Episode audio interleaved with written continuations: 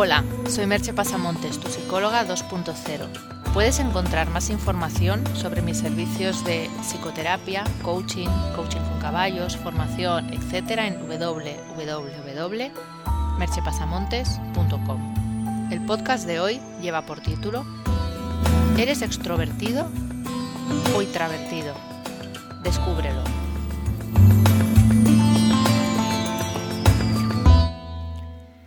Diversas teorías de la personalidad califican a las personas en un continuo que va desde la extraversión a la introversión. Parece ser que la extraversión es más frecuente, en una proporción de tres extravertidos por cada introvertido, pero ambas son condiciones normales.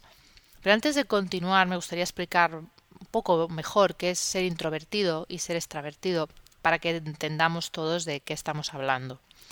Y vaya por delante que la mayoría de personas se situaría en un punto en el que tendrían algo de cada uno de los tipos de personalidad.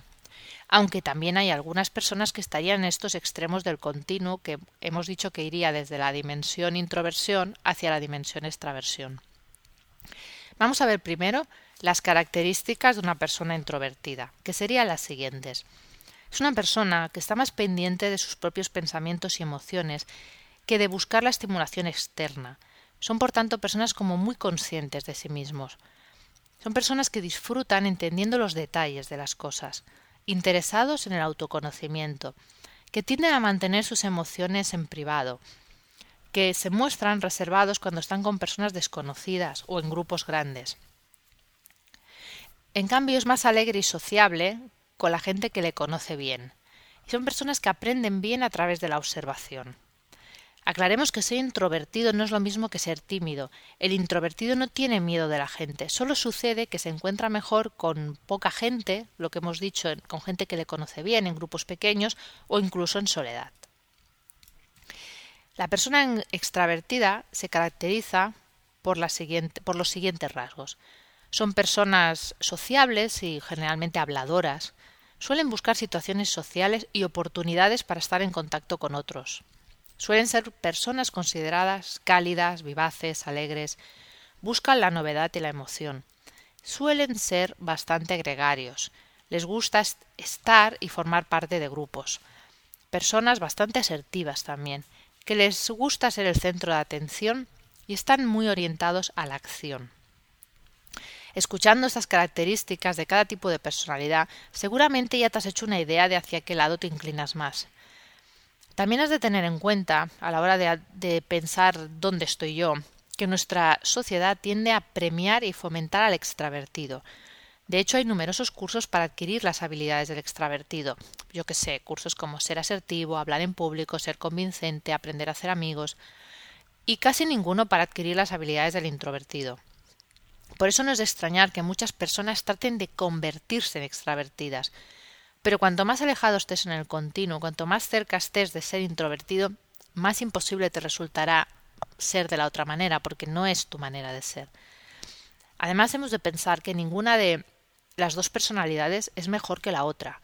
Todo depende de para qué la estés utilizando.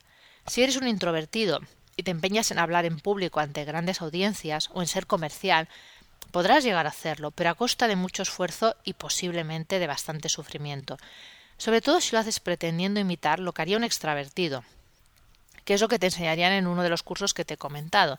No te van a enseñar a hablar en público como un introvertido, sino como un extravertido, siendo vivaz, locuaz, etc. Lo mismo le pasará también a un extravertido que trate, por ejemplo, de trabajar de investigador en un laboratorio. Tendrá que hacer un tremendo esfuerzo para concentrarse en una actividad que requiere silencio, estar solo en muchas ocasiones y poca interacción social. ¿Por qué digo todo ello? Porque se sufre menos aceptándose uno tal como es. Cosa que muchas veces requiere de quitarse todas esas capas que nos hemos puesto de quien no somos. Y una vez nos conozcamos bien, y yo recomendaría aquí mm, utilizar ayuda externa, porque conocerse a uno mismo es una tarea difícil y que requiere de una mirada objetiva para no hacerse demasiadas trampas.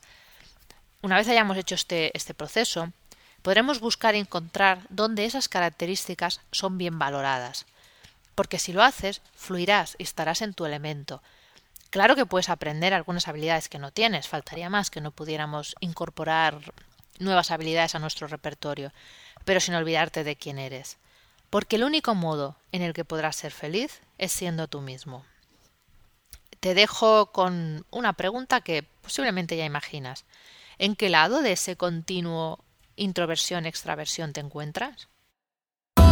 Puedes encontrar más información sobre lo hablado en el podcast en www.merchepasamontes.com. Hasta aquí el podcast de hoy. Te espero en el próximo podcast. Bye bye.